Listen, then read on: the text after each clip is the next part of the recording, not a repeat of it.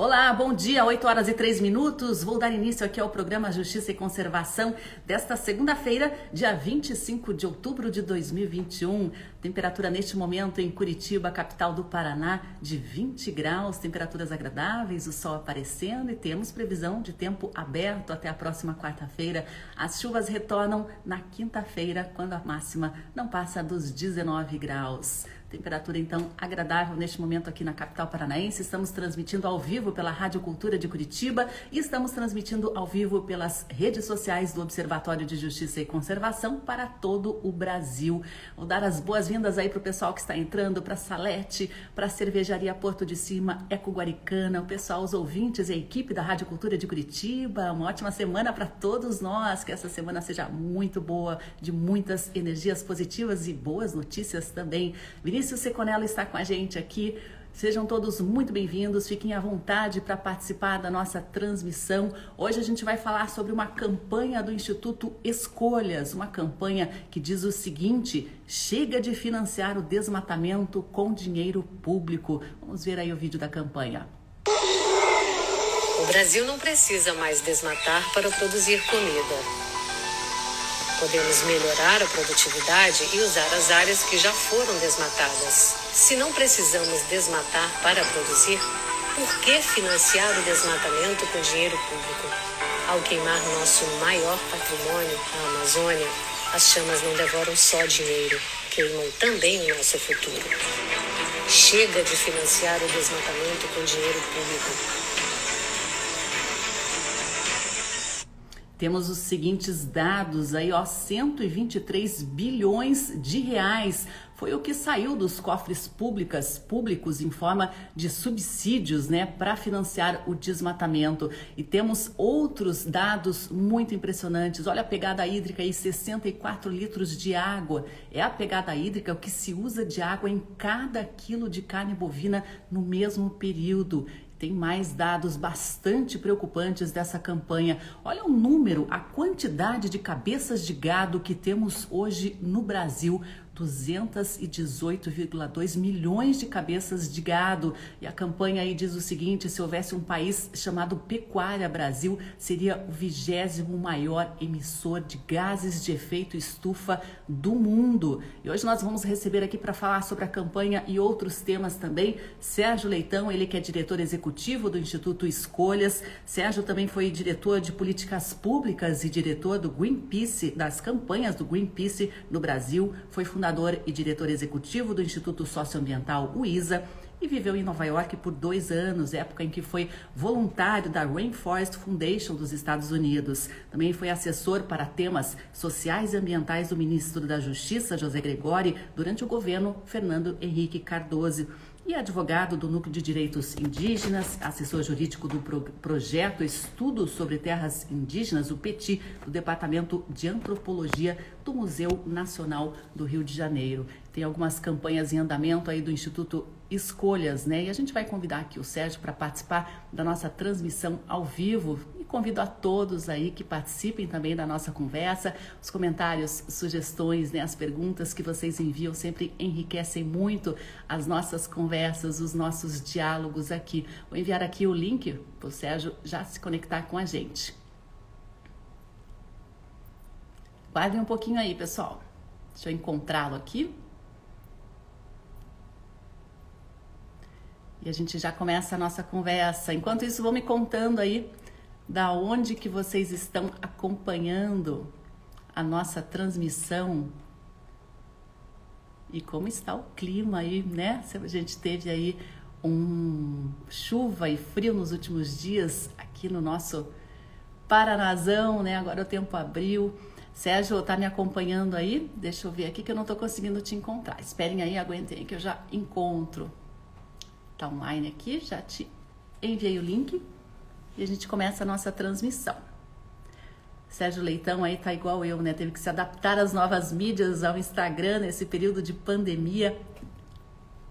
E nem sempre a gente consegue fazer de primeira aqui. Aguentem aí. Sérgio, eu tô com uma dificuldade aqui de te localizar. Me manda aí a, a solicitação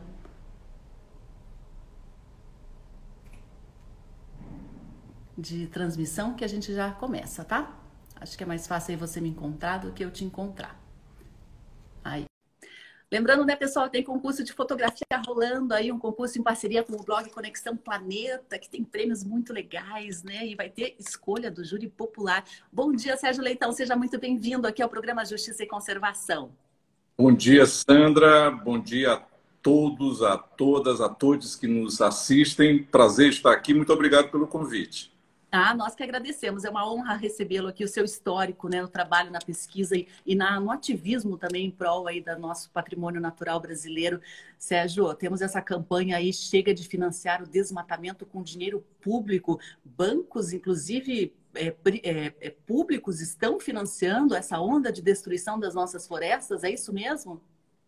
Sim, porque o, o, o, motor do desmatamento é o financiamento público. Ou seja, o trator não se mexe, a motosserra não funciona se não tiver o óleo diesel. E isso custa caro, custa dinheiro. Né? E esse dinheiro vem, vem exatamente do custeio né, que é dado pelos financiamentos. E o financiamento é dado, inclusive, a taxas diferenciadas, a juros mais baratos porque o que um estudo do Instituto Escolhas mostrou, é, chamado do pasto ao prato, é o volume de recursos públicos dos governos estaduais, do governo federal, que subsidia a agricultura, a pecuária, no caso, a chamada cadeia da pecuária da carne bovina, que no Brasil é praticada hoje fundamentalmente quando a gente olha para aquilo que acontece no Cerrado, na Amazônia, com o desmatamento. O desmatamento é um insumo básico pelo qual essa atividade se realiza.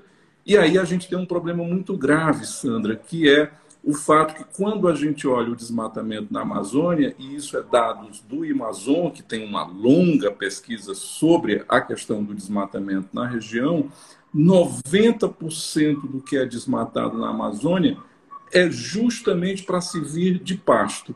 E aí temos um digamos assim, um terceiro problema. O primeiro é quem financia essa máquina é o dinheiro público, que flui, né? Ele chega na mão das pessoas exatamente pelos bancos. Os bancos são a correia de transmissão desse financiamento. A segunda questão é que você está fazendo isso desmatando a região, né, que tem do ponto de vista global a maior importância em termos exatamente daquilo que é preciso fazer para o Brasil fazer a sua parte na questão das mudanças climáticas, que é deixar de ser um grande emissor de gases de efeito estufa. E o terceiro, né, a terceira parte dessa equação é de que nós não precisamos mais estar fazendo isso. Ou seja, a gente desmata, a gente desmata com dinheiro público, esse desmatamento serve como um insumo para a pecuária, e do ponto de vista da produção, isso são palavras da ministra da Agricultura, Tereza Cristina, a ministra do dia de hoje, que está lá em Brasília, no Ministério. Ela disse: o Brasil não precisa da Amazônia para produzir. Ela disse: nós já temos 90 milhões de hectares desmatados. 90 milhões de hectares é muita terra, é quase a soma da França e da Alemanha, que são os maiores países da Europa, é quase a soma do Texas e da Califórnia, que são os dois maiores estados americanos. E essa pecuária na Amazônia, para a gente ter uma ideia, isso é dado de um pesquisador, João Meireles, do Instituto Piabiru, ela ocupa o correspondente aos estados é, do Sul e do Sudeste.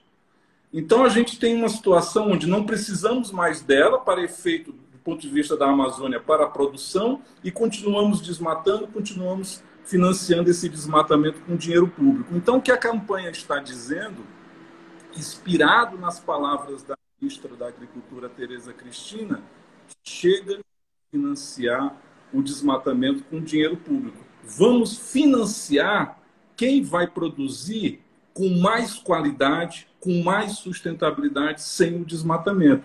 E aí tem, lógico, também a cobrança e a, a, coerência por parte da nossa ministra da Agricultura, assim como pelas das grandes lideranças do agro, porque não foi só a ministra Tereza Cristina que disse isso. O ex-ministro Roberto Rodrigues da Agricultura também o disse, a ex-ministra da Agricultura, Cátia Abreu, também disse, e o ex-ministro da Agricultura, Blairo Maggi, também disse. Dois homens, duas mulheres, né? Todos eles ex-ministros e ex-ministros da Agricultura, todos eles dizendo a mesma coisa, todos eles unidos por um fato né, que é muito preocupante. Disseram, mas não fizeram. Então também tem um chamado à coerência. Se dizem, por favor, vamos tratar de aplicar aquilo que tanto defendem né, no exterior de que o Brasil tem uma pecuária verde. Se é verde de verdade, vamos financiar apenas quem não desmata. E a gente vê que na prática a teoria é outra, né, Sérgio? O discurso é muito bonito, muito coerente, mas na prática a gente vê um caminho totalmente na contramão. Mas é possível zerar o desmatamento sem ter o impacto na nossa economia brasileira, que é altamente dependente da agropecuária? É exatamente em função disso que todos os ex-ministros e a atual ministra da Agricultura diz. Nós já temos 90 milhões de hectares abertos, é essa área correspondente à soma da da Califórnia e do Texas, ou da Alemanha e da França.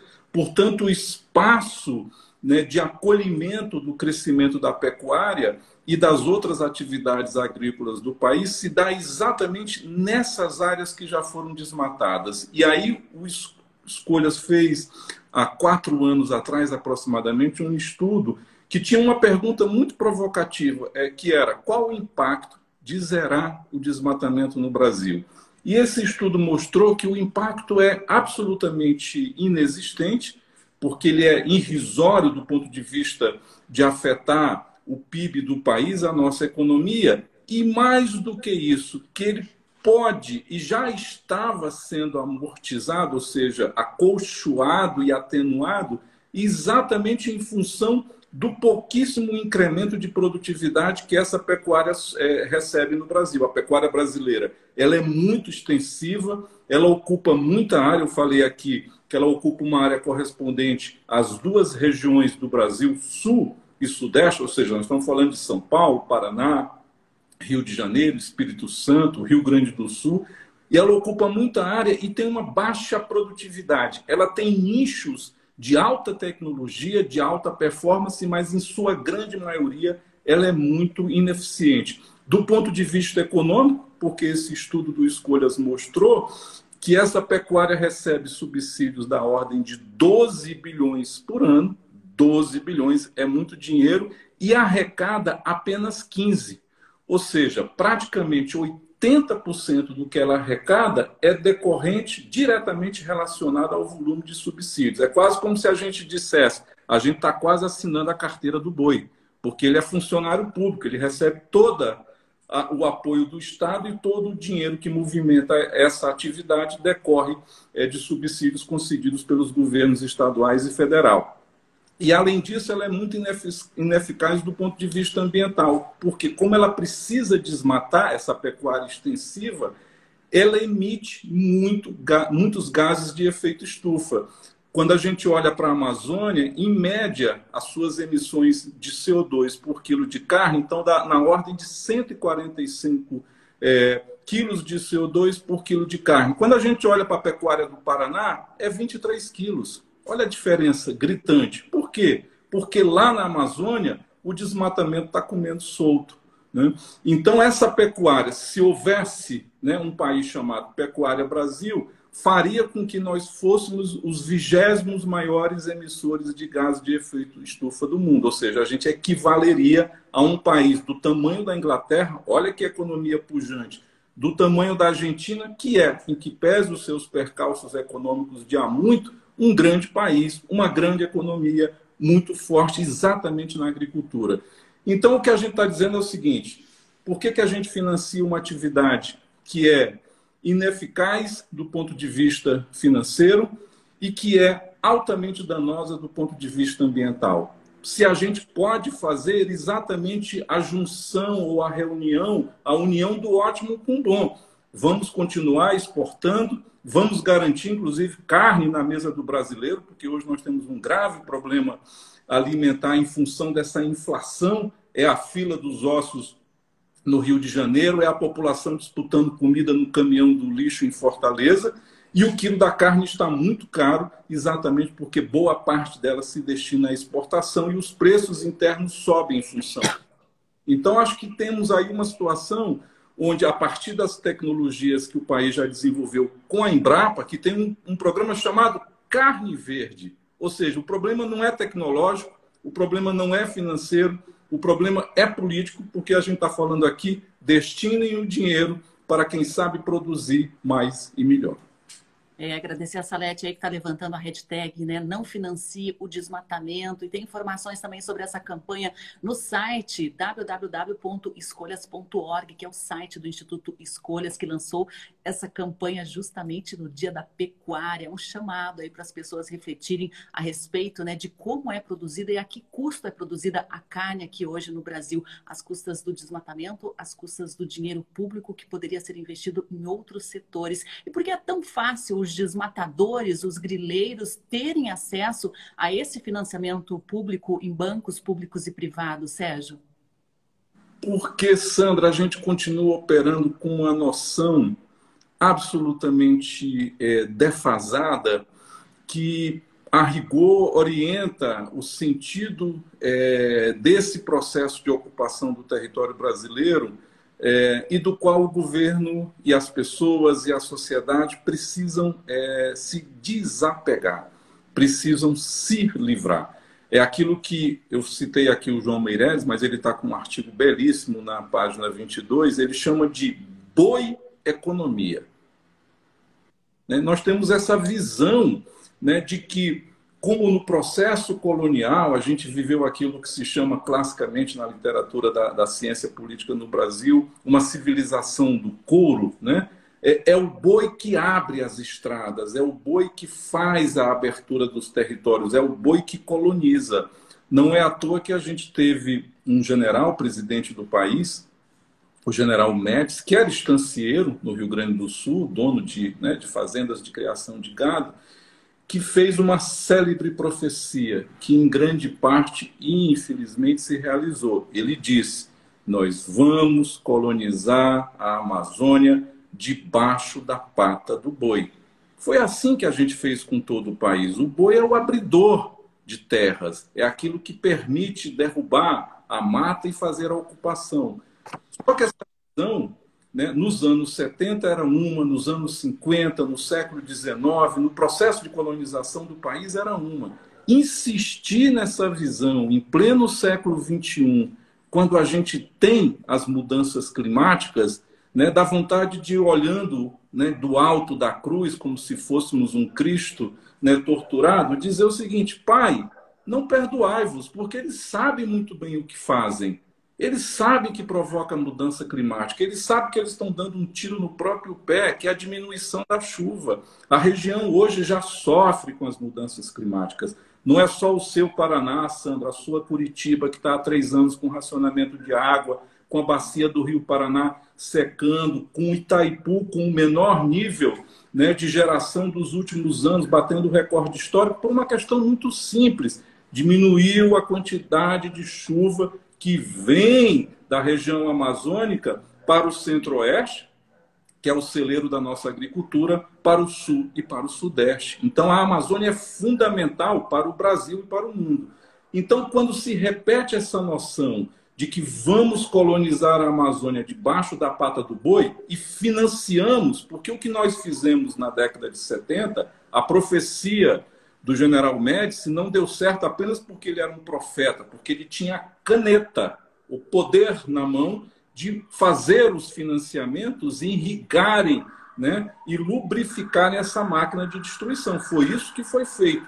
O problema é, nós continuamos a fazer a mesma coisa. 50 anos depois, né, de 1971, quando a Sudã começa, a Sudã era a Superintendência de Desenvolvimento da Amazônia, quando a Sudã começa a financiar fortemente com subsídios fiscais, com o dinheiro público, essa máquina de ocupação, de certo modo ela não foi modificada. Ela pode ter talvez ganhado outras dimensões, mas fundamentalmente é dinheiro público que continua financiando uma atividade que não precisa mais. E aí a gente diz, a gente financia a boa economia, como diz o João Meirelles, mas não financiamos a bioeconomia da floresta em pé, que é aquilo que permite que a Amazônia possa ser uma grande produtora de produtos da floresta, fazendo exatamente aquilo que num estudo também muito precioso se mostrou. Os produtos da floresta, os produtos amazônicos, movimentam uma máquina de 170 bilhões de dólares no mundo por ano e o Brasil participa com ínfimos 300 milhões de dólares.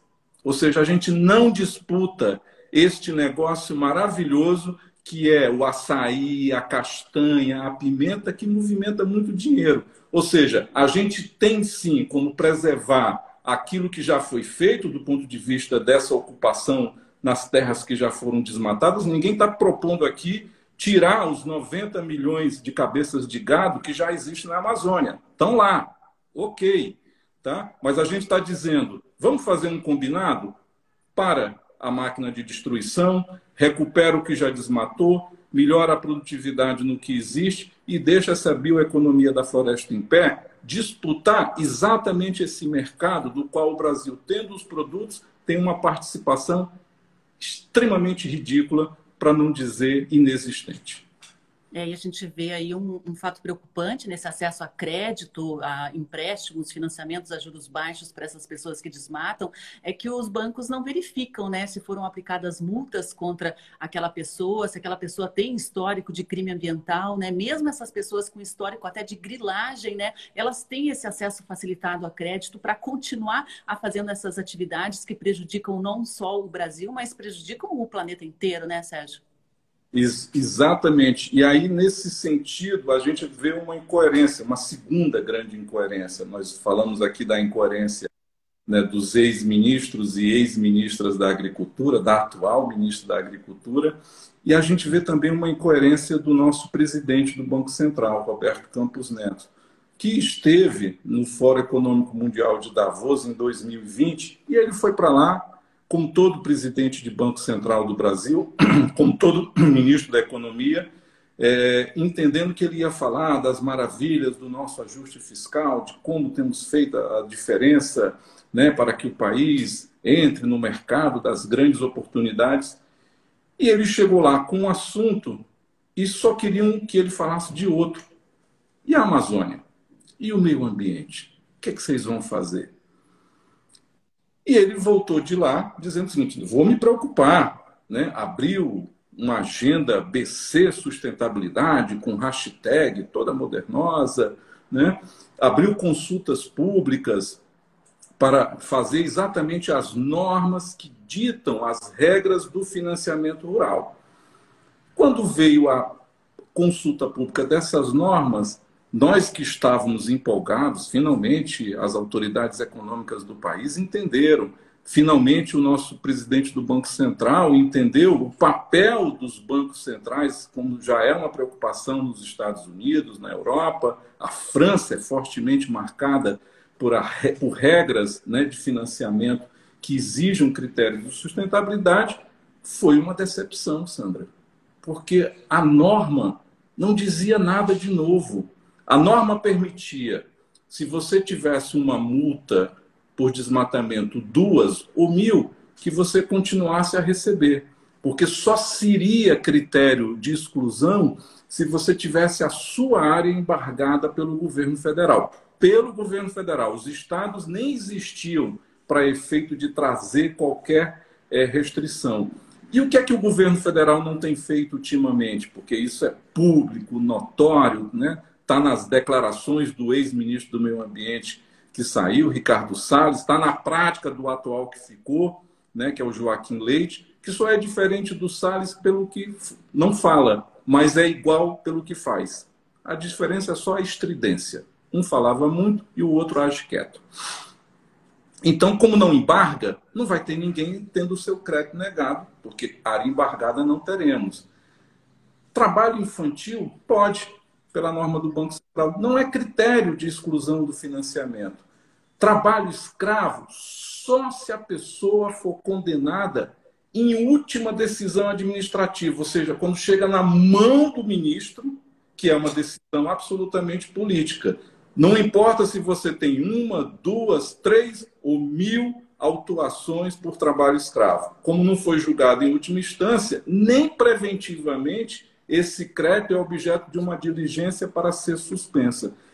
E aí é um controle absolutamente falho, com regras frouxas, e o que é pior, aquilo que a gente chama de um controle cartorial, que está olhando papel na época da informática. O que, que são os bancos hoje? Uma operação de serviços altamente tecnologizada. Os diretores, os grandes CEOs de bancos hoje no Brasil são os caras que ocupavam as áreas de informática e foram colocados na, na chefia dos bancos exatamente porque a disputa se faz hoje pela oferta do serviço, que é basicamente um serviço de informática. Isso aconteceu agora com o Itaú, né? o seu novo CEO era o diretor da área de informática, aconteceu com a XP, é o diretor da área de informática. E aí, né, como é que a gente imagina que na época da tecnologia os bancos querem papel e não uma tela de computador conectada com o Instituto Nacional de Pesquisas Espaciais, mostrando em tempo real aonde a cena do crime está acontecendo. Então, se é no município chamado São Félix do Xingu, que tem o maior rebanho na Amazônia e é o maior emissor de gases de efeito estufa do Brasil, mais do que São Paulo, mais do que Rio de Janeiro, mais do que qualquer grande capital. É uma cidade do interior do Pará que quem mais emite gases de efeito estufa. Então, como é que os bancos né, não estão com uma, uma tela de computador mostrando em tempo real o desmatamento para dizer o seguinte: vamos atuar preventivamente, vamos pelo menos suspender os financiamentos naquela região onde aqui a nossa tela está pulsando e, a, e os focos de queimada estão avermelhando a tela do computador e vamos ver o que está acontecendo. Não. Os bancos olham pelo retrovisor. O que é está acontecendo na prática? Esses bancos o Banco Central não vão fazer a diferença. Eu não sei se eles vão, né, os bancos vão para a Conferência do Clima, não sei se o presidente do Banco Central, como disse que iria, verdadeiramente irá, mas ir para Glasgow com essa resolução que permite que o desmatamento continue, não vai gastar, não vai fazer valer a pena o que ele vai emitir de gás de estufa na viagem até lá. Fica aqui no Brasil mesmo, não precisa ir lá porque simplesmente na hora de fazer a diferença não fizeram nada. Nossa, e como o Sérgio Leitão diz, é, é, incontestável, né? A gente tem aí os satélites do INPE, a gente tem os estudos do MAP Biomas, a gente tem o Amazon, todos, né, conseguem identificar com muita facilidade, com muita clareza e precisão áreas onde há esse desmatamento irregular, justamente para abertura de pasto, né? Então é impossível que os bancos não tenham, digam que não têm um acesso facilitado a esse tipo de informação na hora de conceder financiamentos. Para quem está chegando agora e a gente está falando da campanha, a nova campanha do Instituto Escolhas, né? Chega de financiar o desmatamento com dinheiro público. Ó, a Débora Albuquerque aqui, bem-vinda, Débora. Banco do Brasil só financia, só financia o agronegócio. É um absurdo total. E pegando o gancho aí da COP26, a Conferência das Nações Unidas pelas Mudanças Climáticas, que vai começar agora no dia 31, né, Sérgio Leitão? O Ministério da Agricultura, o Brasil, vai apresentar o ABC do clima, né, uma estratégia aí lançada com uma certa euforia para mitigar as emissões de gases, né? Será que o Brasil vai passar vergonha, vai ser ouvido? Que, qual é a sua avaliação técnica aí a respeito do ABC do clima? Ele é absolutamente irrisório, absolutamente insuficiente e não passa daquela peça de propaganda né, na linha do que os ex-ministros e ex-ministras e a atual ministra sempre dizem, né, de que a gente tem muita terra e não precisamos da Amazônia. Porque se o ABC do clima fosse para valer, que é esse plano que já existe, ABC quer dizer agricultura de baixo carbono.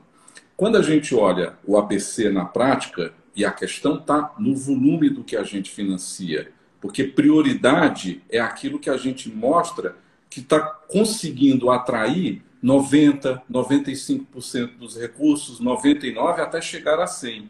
Quando a gente olha o ABC, ele é 5 bilhões ou menos disso num universo de financiamento que passa de 200 bilhões.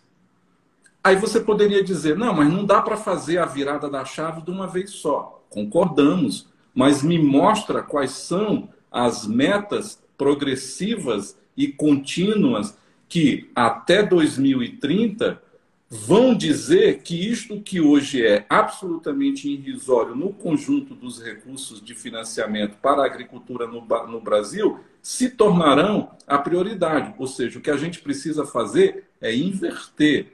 É que o nome do Plano Safra, que é o nome né, do plano pelo qual o governo destina os recursos para a agricultura, se chame em 2030 Plano ABC. Senão ele é uma mera peça de propaganda, que não corresponde à realidade dos fatos aqui existentes. Os fatos, na prática, são a agricultura que desmata continua recebendo a maior parte dos recursos, e o Banco Central, quando fez as normas, que se chama exatamente essa resolução do dia 15 de setembro, normas de impedimento para a concessão de crédito. Ela não impede nada.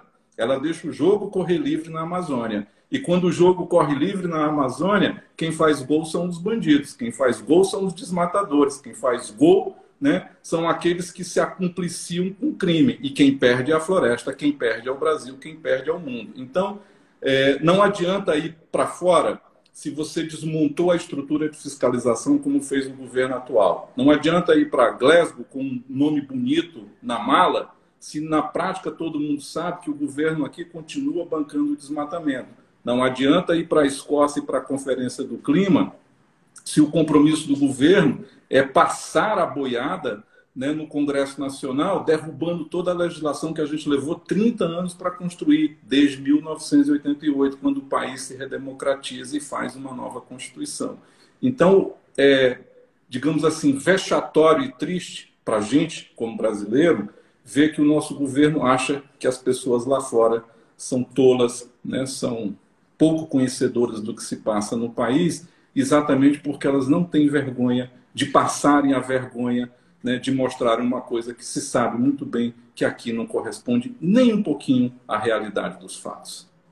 É, o país já está desconsiderado como líder né, em conferências internacionais. É muito triste isso, né? Corre o risco, sim, de ficar falando sozinho na COP26. Carolina Sheida, né? Que entrevista incrível, perfeita, resume tudo o que nos desespera. Nós temos a participação aqui, Sérgio Leitão, do Gen Guimarães, que é diretor aqui do Observatório de Justiça e Conservação. Ele está dando parabéns pelo seu trabalho. Sérgio, obrigado pela participação. A impressão que dá é que os bancos não querem realmente se contrapor aos pecuaristas extensivos. Confere? Confere, porque tem uma. nesse, nesse caso, e foi extremamente decepcionante, porque havia né, as declarações do presidente do Banco Central, assim como os três maiores bancos privados do Brasil, fizeram uma carta. Eles assinaram uma carta, eles escreveram. Carta é uma coisa séria. Né, se comprometendo com a questão da Amazônia, tem escrito artigos, o ex-presidente de um desses maiores bancos, ontem mesmo fez um artigo é, na Folha de São Paulo falando da sua preocupação, mas na hora que chega né, no recanto de cada um, naquilo que cada um pode fazer a diferença, não fazem. Então, o Banco Central no Brasil tem autonomia. Isso acabou de ser votado pelo Congresso, o Supremo acabou de confirmar. Então, autonomia significa que, em defesa da moeda, que é o papel de guardião fiscal que o Banco Central exerce, ele vai tomar as medidas que tiver que tomar. Ele vai subir os juros preocupado com a retomada da inflação. Ele vai dizer: não vou dar crédito para quem desmata, exatamente porque eu estou entendendo que hoje o papel dos bancos centrais é também cuidarem né, dessa transição para aquilo que se chama uma economia de baixo carbono. E a gente não vai ter uma economia de baixo carbono se a gente continuar desmatando a Amazônia. Porque o que, que a gente está vendo agora? É a discussão na COP do clima de se criar taxas que se chamam taxas de ajustamento de fronteira. O que, que é isso? O quilo de carne que sai do Brasil leva esses 145 quilos né, de CO2 por quilo de carne produzida, ele vai custar mais caro.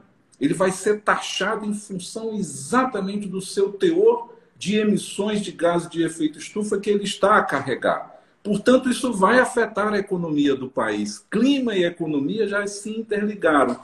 Então não adianta falar que tem uma agenda que agora a gente chama por três letrinhas, né? A gente falou aqui do ABC e agora estamos no ESG, que é o, o ambiental, o social e a governança. Não adianta encher a boca de ESG ou de ABC e isso não corresponder às práticas efetivas. Porque só teremos bancos comprometidos com o meio ambiente quando eles mostrarem ao final do ano quantos financiamentos você negou. Quantos negócios você deixou de fazer exatamente porque você está praticando, me desculpe o pleonasmo, a repetição, praticando na prática né, aquilo que se espera de um compromisso real. Foi isso que nós pedimos, por exemplo, nas consultas que o Banco Central fez, o Instituto Escolhas. Foi lá, mandou sugestões e pediu relatórios anuais dos bancos sobre suas operações, como já fazem os bancos na França. Mas aqui tem sempre aquela espécie de, sabe, a, a, a repetição é, mal feita ou a, a, cópia mal copiada, que é a gente diz que está é, trazendo de fora do Brasil para cá as novidades, mas as novidades na hora da tropicalização são aquelas que permitem nada mudar. Né? Então, os bancos têm uma agenda ESG, mas a gente não vê a mudança na prática. Então, eu acho que tem uma questão aí que, na hora que o Banco Central tinha que dizer que era autônomo né, para tomar suas decisões em relação ao desmatamento, ele seguiu a agenda da Frente Parlamentar Agropecuária e nada fez de diferente a bancada do gado, né, que tem muita força representa um agronegócio bastante nocivo, né? A gente tem uma participação aqui da Carolina Sheida, ela pergunta, Sérgio, qual a perspectiva do, do, Green Act a sair do Congresso dos Estados Unidos? Seria efetivo mesmo? Pode ser uma esperança? Ela ainda explica melhor aqui, ela é, diz com relação à nova redação com exclusão aos produtos brasileiros que corroboram com práticas avessas à conservação. Acho que a primeira questão que a gente tem que é, é, talvez criar uma vacina, né? Nós, nós estamos em tempos de falar sempre dos efeitos é, da, das diversas vacinas e nesse sentido a gente tem que se vacinar contra uma perene é, opinião que sempre que se quer fazer coisas como essa que eu falei da taxa de ajustamento de, da fronteira, de fronteira ou essa da lei em discussão no Congresso americano que isso é uma mera peça é, de concorrentes que querem prejudicar as exportações do nosso agro. Vamos combinar o seguinte: todo mundo tem interesses. Os Estados Unidos têm os seus, os países europeus têm os seus, a China tem os seus e nós temos os nossos. O problema na disputa comercial, o problema na concorrência é quando aquilo que o seu concorrente diz de você é verdade. Porque aí você está absolutamente né, é, impossibilitado de se defender quando isso que vem sendo discutido há muitos anos vai chegando. E a nossa posição, mesmo a posição do Itamaraty, que sempre se orientou pela defesa comercial do país, né, nunca conseguiu reconhecer que a gente precisava mudar aqui dentro.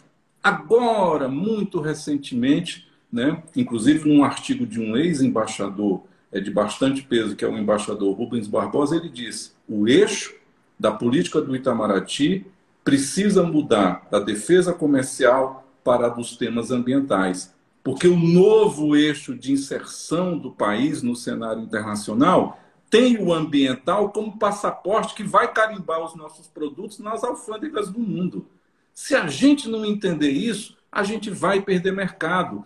E existe aí uma soberba brasileira, né, uma espécie de delírio de que o mundo sempre irá depender de nós, né, fruto dessa visão de que a gente sempre é o país grande, o país do futuro, que nos confere uma arrogância destituída de qualquer sentido.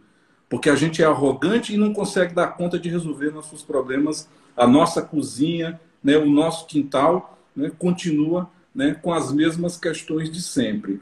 Então, o que a gente precisa entender é que esta discussão do Congresso americano, essa discussão é, no Parlamento Europeu, as exigências que levaram ao bloqueio do acordo Mercosul-União Europeia, né, o fato de que a própria China ontem, ontem, ontem a China anunciou né, suas posições para a conferência é, do clima, ela subiu a barra e vai subir. À medida que ela for fazendo os seus deveres de casa, que ela for criando novas possibilidades de energia, que sua população vá tendo fontes novas de renda, porque é próprio de cada um de nós exigir. A questão ambiental, a discussão sobre o meio ambiente, tem a ver também com o avanço civilizatório que nos permitiu dizer o seguinte: eu não quero continuar respirando um ar sujo. A poluição, que foi um tema forte dos anos 70, dos anos 80, volta sob novas roupagens, sob novas questões que têm a ver exatamente com uma preocupação em escala mundial daquilo que é o drama da mudança climática.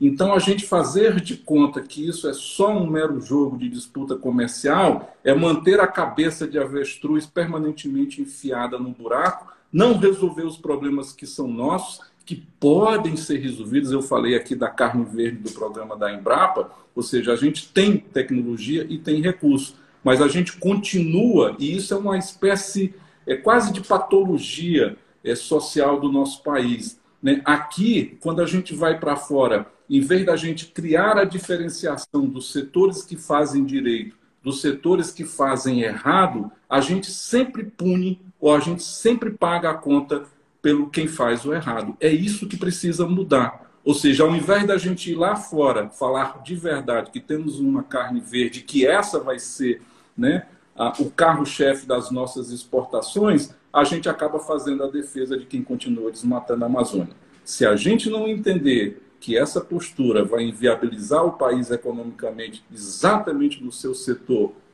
que comanda as exportações, nós vamos pagar um alto preço, já estamos pagando. Tem embargo de carne brasileira, tem cobrança dos europeus, tem cobranças dos americanos, e a nossa soberba de achar que a gente é o celeiro do mundo não nos permite ver que isso tem prazo e limite para acabar. E enquanto isso a gente vai destruindo o nosso maior potencial econômico, né, que são as nossas florestas, esse mercado de carbono internacional, né, tem um potencial de geração de emprego e renda fantásticos aqui para o Brasil, né, Sérgio? A gente está acabando com isso ainda dentro daquele modelo, né, de, de, colonial, de um país colonial que fornece mercadorias, produtos primários para os outros países. Exato, porque a, a, a, nessa questão, por exemplo, da, da, das, das, do mercado de carbono, a gente tem que entender que isso é uma janela. Ela não é uma coisa que vai perdurar eternamente, porque uma das questões ligadas a isso é o fato de que parte desse mercado tem a ver com a discussão de quem poderia é, partilhar é, um pedaço das obrigações de redução que cada um deveria fazer. E como esse esforço não seria possível fazer em determinadas economias todo de uma vez só, a maneira dessas reduções acontecerem era exatamente pelo jogo de compensação. Eu pagaria ou compraria os créditos de quem pudesse fazer a economia de emissões que a minha economia aqui ainda não permitiria. Só que à medida que os países vão fazendo o esforço tecnológico de, né, de transição das suas economias, a China está fazendo, os europeus estão fazendo.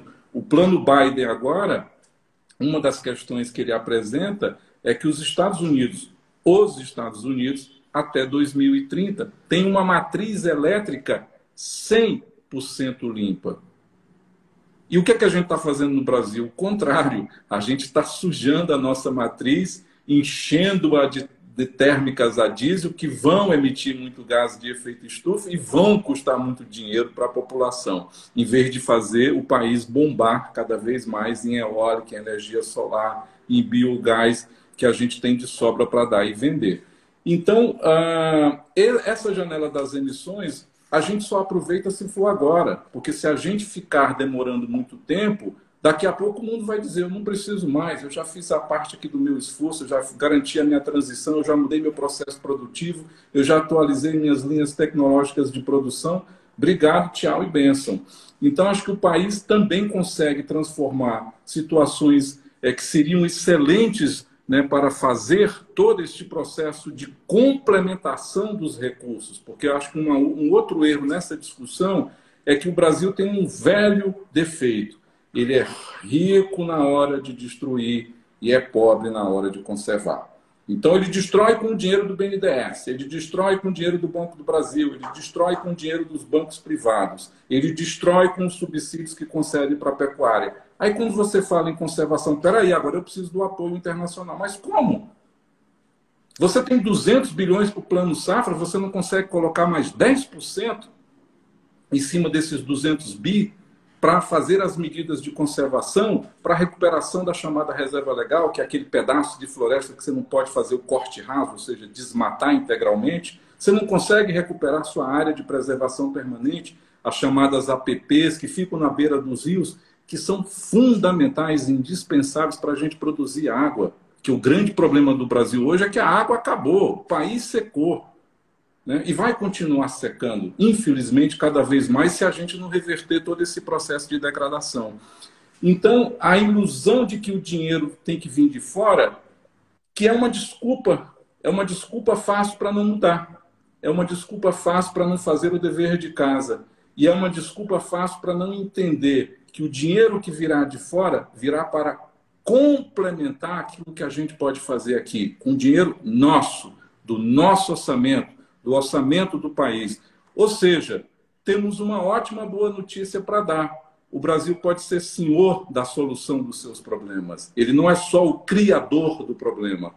O problema é que, para tanto, a gente precisa, sim, encarar essas forças políticas que comandam o atraso, que comandam com suas desculpas esfarrapadas aquilo que a gente né, é, deveria fazer, mas elas bloqueiam. Por isso que essa campanha do chega de financiar o desmatamento com dinheiro público permite escancarar essa contradição, permite chamar né, as falas né, e abrir a discussão com a sociedade daquilo que a gente pode fazer, mas tem gente que não deixa acontecer.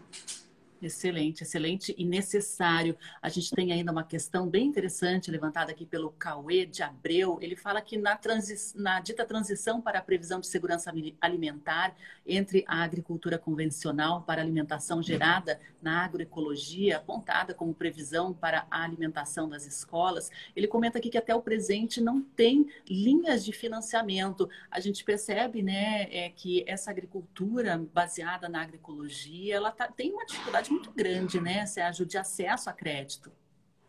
Porque o crédito ele fica concentrado na mão né, dessa grande pecuária e mesmo quando ele vai, no caso do Pronaf, que é o Programa Nacional né, para a Agricultura Familiar, quando ele vai na Amazônia para o Pronaf, basicamente 90% dele continua sendo dado para a pecuária.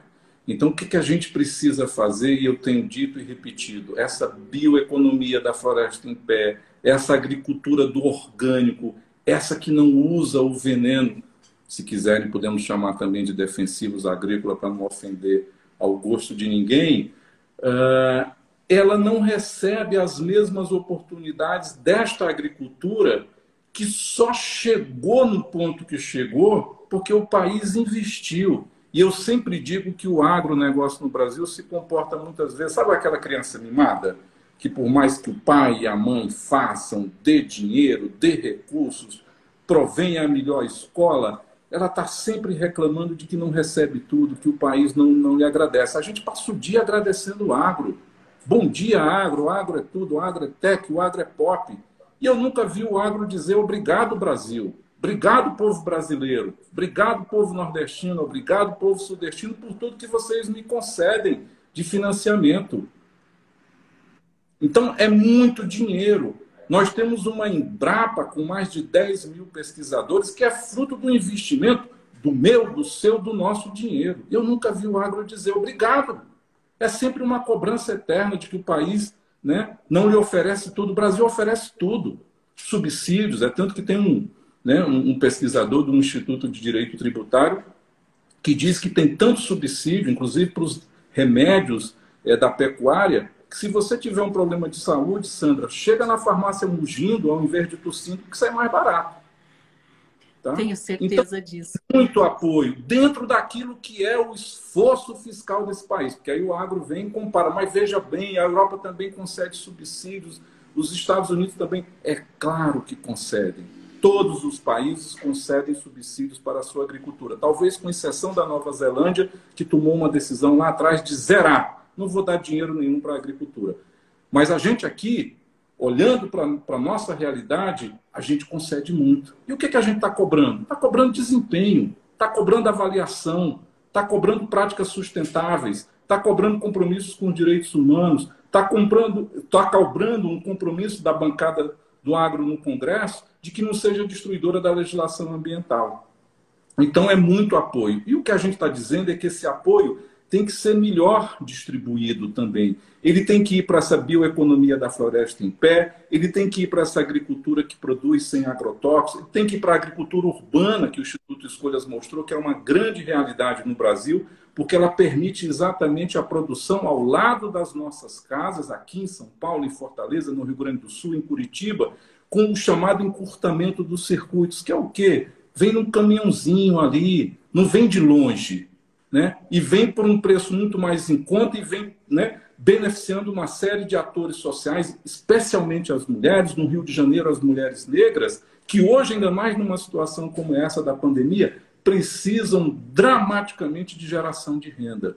E a gente mostrou que aqui em São Paulo, de onde eu falo nesse momento, né, esse, essa agricultura urbana tem um potencial de prover, de atender com legumes e verduras em 60 mil hectares toda a população da região metropolitana de São Paulo. Eu estou falando de 20 milhões de habitantes. Eu não estou falando de 20 pessoas, de 200 mil pessoas ou de 2 milhões de pessoas. Eu estou falando de 20 milhões. Então é um enorme potencial. O que, é que essa economia precisa? Né? Aquilo que a boa economia já recebe. Né? Que foi tempo para mostrar que ela pode dar resultado, né? porque se cobra destas economias novas que elas no dia seguinte já estejam ali é, dando todo o resultado do mundo. Aí é, é concorrência desleal. Né? É, essa, essa economia tradicional teve toda a paciência do mundo, né? inclusive para não mostrar os resultados que nunca mostrou. Então, o que, é que ela precisa? De crédito, ela precisa de tecnologia, porque a gente está fazendo um estudo agora que mostra né, que a questão da assistência técnica é fundamental para essa transição para uma economia de baixo carbono, para essa agricultura do país prover o mundo de produtos que sejam feitos, produzidos, né, com a garantia de que não fizeram mal ao meio ambiente e que usaram as melhores técnicas possíveis. Então é isso que a gente precisa garantir, ou seja, dar para o restante da economia as mesmas oportunidades que o agronegócio teve e mostrou ao mundo que pode ser um grande produtor. A cobrança agora é: vamos produzir mais e melhor né? Algo como uma justiça econômica também, né? A gente tem algumas participações aqui que eu vou finalizar a nossa entrevista, né? Marco Cachoeirismo, dizendo aqui pauta importantíssima, tá dando os parabéns aí pela live, obrigada. O pessoal aí do Fórum Nacional Animal comentando que aqui no Brasil a Marfrig compra parte de uma grande empresa que desmata para produzir carne. A mesma Marfrig pede dinheiro emprestado ao Banco Internacional para investir em sustentabilidade. Olha só que absurdo. A Crata Calum, já desgastamos demais a biodiversidade no Brasil. Será que dá para esperar até 2030? Não, já perdemos tempo. Estamos em ponto de não reversão, de não recuperação. O Omantai, no Fórum Animal, dinheiro para expandir a empresa, eles possuem, ainda ali sobre a Marfrig, né, ele está comentando, para preservar o meio ambiente, não tem. Que coisa, né? É, esse é o nosso Brasil, né? É muito é, é, é, muito contrassenso junto, né? Jean Guimarães, aqui diretor do Observatório, financiar o desmatamento é crime contra esta e as próximas gerações. Seria possível agir juridicamente contra estes financiadores? Vamos finalizar aí a live, Sérgio, dizendo o que podemos fazer, né? Nós, como observatório, com ação jurídica e as pessoas, os cidadãos comuns. É, a questão tocada dos grandes frigoríficos brasileiros é muito importante, porque como essa cadeia é, da carne bovina recebe generosos subsídios, e isso, lógico, que transmite né, o preço que é comprado né, pelos grandes, dos animais comprados pelos grandes frigoríficos, tem aí uma questão super importante.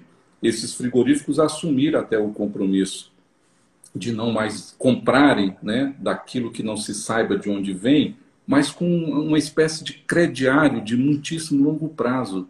Eles já tinham prometido há 10 anos atrás né, que iriam não mais comprar na Amazônia é, de quem não conseguisse dar a garantia de que vinha de uma cadeia livre do desmatamento. Não cumpriram e agora pediram mais 5 anos em relação à Amazônia e 10 anos em relação ao Cerrado. E aí a gente devia se perguntar: precisa desse prazo? E a gente vai responder: não. Porque se você cruzar duas informações, que é a guia de transporte animal, né, mais uma, letrinha, uma sopa de letrinhas, GTA, com a guia da vacinação do CISBOV, você consegue mostrar de onde vem o boi. Né? Então, não é possível que esses grandes frigoríficos que se interna internacionalizaram, que viraram grandes players no mundo né, da proteína animal, que é um, um, um sofisma para dizer carne, né? você não quer falar carne, né? você fala proteína animal, precisem de tanto tempo para adequarem suas cadeias. E aí tem uma questão fundamental que a gente pode cobrar e tem que cobrar, porque nós estamos falando de acesso a dinheiro público, nós estamos falando de um compromisso agora pedido a um banco internacional, como disse, foi dito aqui na pergunta, que afinal entra como garantia do governo brasileiro. Essas operações todas têm, em última instância, o país como seu garantidor. Ora, nós estamos falando aqui de quem pede dinheiro, de quem recebeu o dinheiro do BNDES, de uma cadeia que acaba tendo preços mais baixos exatamente porque recebe esse subsídio que eu falei, que garante 80% né, da rentabilidade do setor, né, e a gente não vê o compromisso com a questão ambiental. Na hora de dar a demonstração, perde, pede prazos que são longos e inaceitáveis. Então a gente também tem que dizer que nesse chega de financiar o desmatamento com dinheiro público, precisa também ser chega de financiar o desmatamento com o dinheiro de quem quer que seja, dos bancos públicos, dos bancos privados, dos frigoríficos, e eles têm que assumir sua parte de responsabilidade. É inaceitável que precisem de tanto tempo para cumprir aquilo que já não cumpriram no passado. Então, acho que talvez, me permitindo aqui encerrar e agradecendo o convite, a generosidade desse espaço, é dizer: o Brasil pode fazer a diferença, mas para fazer a diferença, o debate sobre os recursos, o debate sobre o dinheiro é fundamental. A gente não vai mudar a realidade deste país, né, dos seus graves problemas sociais, dos seus graves problemas ambientais, se a gente não destinar o recurso público, o recurso da sociedade, o nosso dinheiro, para aquilo que constrói coisas belas e não para aquilo que destrói coisas belas. Esse é o nosso desafio: parar de financiar quem desmata. Exatamente, né? Vamos ver também nós como sociedade, como podemos nos mobilizar nesse momento também, né? Até como consumidores, nós temos alguma influência nesse momento de escolha, né? O que colocamos no nosso prato. Obrigada, Sérgio Leitão. Foi uma honra aqui entrevistá-lo. Parabéns pelo trabalho. Conte aqui com o Observatório de Justiça e Conservação para dar escala às campanhas, para assessoria jurídica, para o que vocês precisarem. Estamos às ordens aqui. A causa de vocês é a nossa causa também. Obrigado, parabéns pelo trabalho, parabéns ao Observatório. Conte com escolha sempre. Muito obrigada, pessoal. E amanhã cedo a gente volta às 8 horas da manhã ao vivo. A gente vai estar com a secretária municipal de Meio Ambiente aqui de Curitiba, falando sobre os planos, né, para a cidade que era considerada evoluída, né, uma cidade inovadora. Vamos ver aí as novas propostas que a secretária apresenta para Curitiba. Até amanhã ao vivo às 8 horas da manhã. Tchau, tchau a todos.